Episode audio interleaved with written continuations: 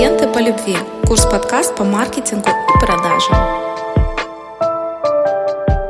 Привет, я Анна Донская, вы слушаете нескучный подкаст «Курс по маркетингу и продажам. Клиенты по любви». В предыдущем выпуске мы разобрали с вами, как проводить анализ конкурентов, а сегодня поговорим о том, как стать любимой компанией или экспертом для клиента, как узнать нашего клиента и дать ему то, что ему нужно.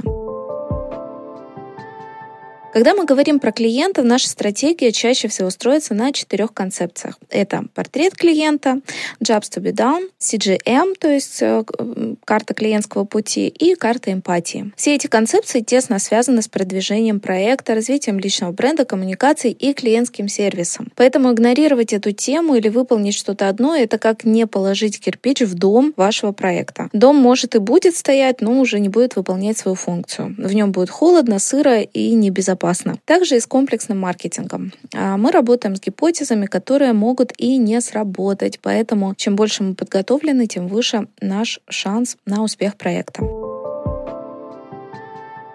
Давайте рассмотрим эти концепции. Первая и самая популярная — это портрет клиента. Это самая база, наверняка вы слышали о ней уже сотни раз, и я ничего нового вам здесь не скажу. Тем не менее, я должна проговорить ее в том контексте, в котором я с ней работаю, и Плюс, возможно, кто-то сейчас меня слушает, кто все-таки с ней не знаком. Итак, на этом шаге мы прорабатываем несколько, ну, как правило, от двух до четырех портретов клиента. Эта информация нужна прежде всего для закупки рекламы, и она пойдет у нас в раздел «Для кого на продающий сайт». Также она является базовой для э, проработки следующих концепций. Об этом мы поговорим с вами сегодня попозже. Итак, мы составляем портрет клиента максимально детализированный. Прописываем пол, возраст, город проживания, занятость, занятость, семейное положение, интересы и ценности, боли, желания, проблемы. У меня есть таблица, ссылку на нее ищите в описании к этому подкасту. Кстати, сегодня будет много ссылочек, с которой мы работаем. В ней есть такие пункты. Род деятельности, возраст, пол, семейное положение, где живет, какими брендами пользуется, на каких блогеров подписан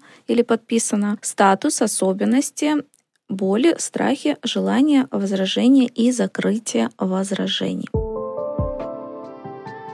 Давайте разберем на примере, ну, например, для эксперта по продвижению Инстаграм. Какие могут быть целевые аудитории? Род деятельности. Например, студентка, возраст 20-25 лет, пол женский, семейное положение не замужем, где живет Санкт-Петербург, какими брендами пользуется Samsung, Nescafe, KFC, Red Wings, на каких блогеров подписано Бузова, Даня Милохин, Марго Савчук, Данил Матухно, Миша Тимочка. Статус особенности. Есть свободное время, стеснена в средствах, но готова вкладывать свое обучение, в том числе оптимальный вариант — это рассрочка боли. Очень хочет вести блог, но не знает, с чего начать. В страхе боится, что у нее ничего не получится, над ней только посмеются сверстники. Желание. Хочет научиться, как вести блог, но с минимальными вложениями. А возражение. У меня не получится, блогеров очень много, моя жизнь не интересна. Закрытие возражений. Любая ниша занята, если в ней есть деньги. Но каждый день появляются новые звезды эстрады, хотя эта ниша уже давным-давно занята. В блогинге также. Если ты будешь гореть желанием стать блогером, если ты будешь работать, стараться для этого, будешь понимать принципы продвижения, тогда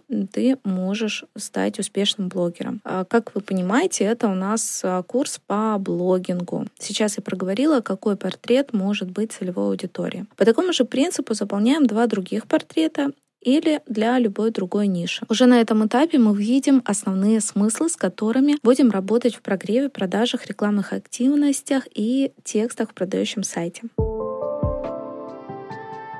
Зная запросы, боли и желания целевой аудитории, нам легче составить офер, то есть предложение, которое попадет точно в запрос потенциального клиента. Теперь давайте рассмотрим еще одну концепцию jobs to be done. Если кто-то знает английский, это работа, дословно, которая должна быть выполнена. Эта концепция не привязывает нас к конкретному портрету клиента. Нам в целом часто все равно, мужчина это или женщина, домохозяйка или предприниматель. У клиента просто есть задача, которую он хочет выполнить, а мы даем решение решении этой задачи. Например, к сникерсу все равно, покупает его ребенок, студент или пенсионер. Его посыл «ты не ты, когда голоден». То есть он закрывает задачу клиента перекусить прямо сейчас. Jobs to be done, дословно, как я уже сказала, это работа, которая должна быть выполнена. Образно говоря, клиент нанимает на работу ваш продукт, чтобы он закрыл то есть продукт, закрыл его задачи и потребности. Давайте заполним таблицу по Jobs to be done, чтобы распаковать ваш проект и понять, как его может нанять на работу ваш потенциальный клиент. Мне больше всего понравилась таблица от Jobs to be Done Академии и Глубина Студио. Ссылку тоже прикреплю в описании к этому подкасту. В ней такие основные пункты. Первое. Работа. Вспомогательные вопросы. К чему стремится клиент, когда нанимает продукт на работу? На какую работу он нанимает продукт? Второе. Контекст. В каких обстоятельствах находится человек в момент, когда работа становится актуальной? Какие обстоятельства подталкивают человека к найму и использованию вашего решения. Какие обстоятельства вызывают у человека затруднения, которые он стремится преодолеть? Третье. Драйверы. Какие выгоды и возможности человек стремится получить в результате выполнения работы? Что человек стремится ощутить в результате выполнения работы? Какие желания подталкивают человека нанять ваше решение на работу? Как человек хочет себя чувствовать, когда работа будет выполнена? Барьеры. Какие препятствия, сложности и обстоятельства встречаются на пути человека к получению желаемого результата? Что вызывает сомнения или опасения у человека на пути к выполнению работы? Какие сомнения и эмоции останавливает человека от найма продукта на работу. Альтернативные решения. Какие продукты, услуги, сервисы, фичи рассматривает человек в качестве решений или кандидатов на выполнение работы. Критерии найма. Какие требования предъявляет человек к альтернативным решениям? По каким свойствам человек сравнивает альтернативные решения? На основе каких факторов человек определяет наиболее подходящее решение для работы? Jobs Story. Ситуация. Когда ситуации, в которых возникла проблема или затруднение. Видение. Я хочу, что, по мнению человека, должно произойти, чтобы проблема решилась. Outcome. Что человек получит, когда проблема будет решена. Почему он это хочет. Сильные стороны конкурентов и интересное решение. Какие продукты, услуги, сервисы, фичи помогают конкурентам выполнять работу хорошо в данной ситуации? Недостатки и слабые места конкурентов. Какие недостатки конкурентных решений не позволяют выполнить работу хорошо в данной ситуации? Какие решения создают барьеры? Возможности для переключения. Видна ли возможность для переключения на наше решение с конкурентного решения? Идеи улучшений. Что нам поможет выполнить работу? Что нам поможет устранить барьеры и поддержать драйверы? Ценностное предложение. Наш товар, услуга, фича помогает пользователям выполнить работу тем, что устраняет барьер и или усиливает драйвер благодаря фиче 1 или фиче 2. Я использую дословно слова фича, да, потому что я их брала именно из э, таблицы Jobs Academy, академии, да, поэтому здесь имеется в виду, что какому-то решению да, конкретному. Когда вы откроете эту таблицу, напоминаю, ссылка тоже в описании к этому подкасту, вам будет проще. Вы просто будете опираться на эти вопросы и э, идти по каждому пункту. И вам вы, вы просто увидите решение, как, как э, это адаптировать, применить именно к вашему проекту. В общем, когда перед глазами будет таблица, будет проще.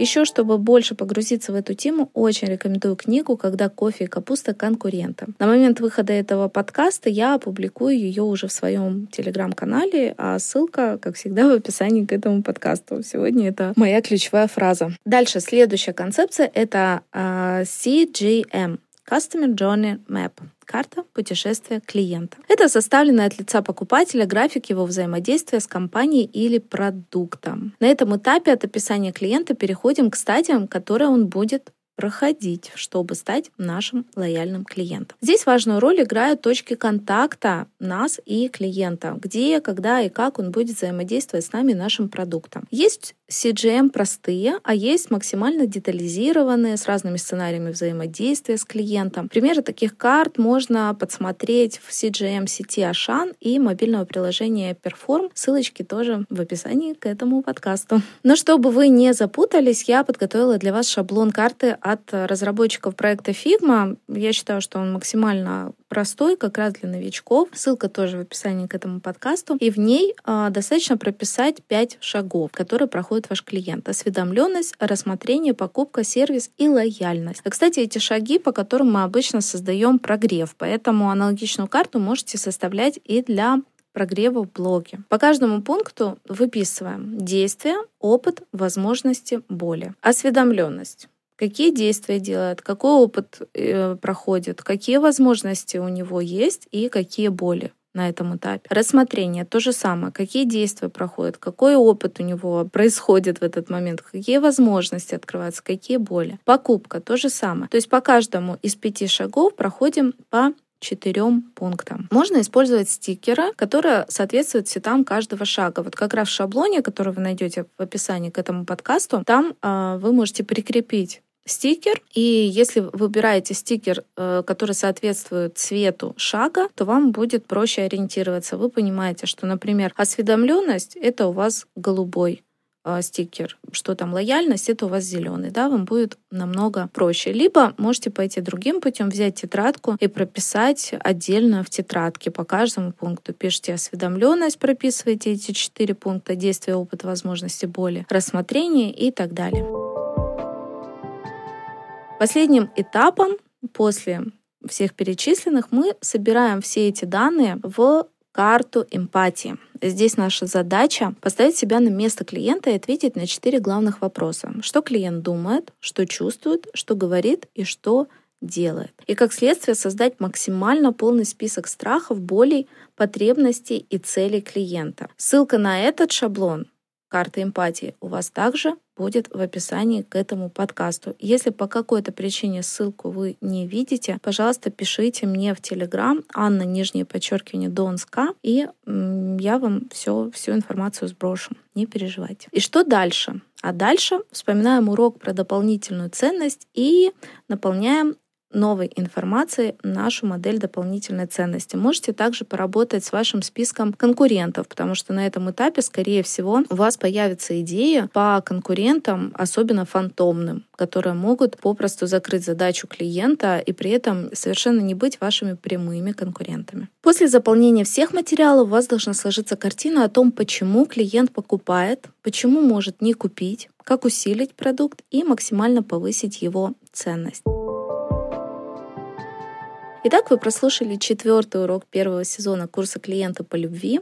Понимаю, что он кажется объемным и сложным, но когда начинаешь заполнять шаблоны или выписывать себе ответы на все вопросы, становится увлекательно. Это как игра о призме продажи и счастливого клиента. В следующем уроке поговорим про упаковку продукта, качество и АБЦ-анализ. Услышимся в следующем уроке. Пока-пока.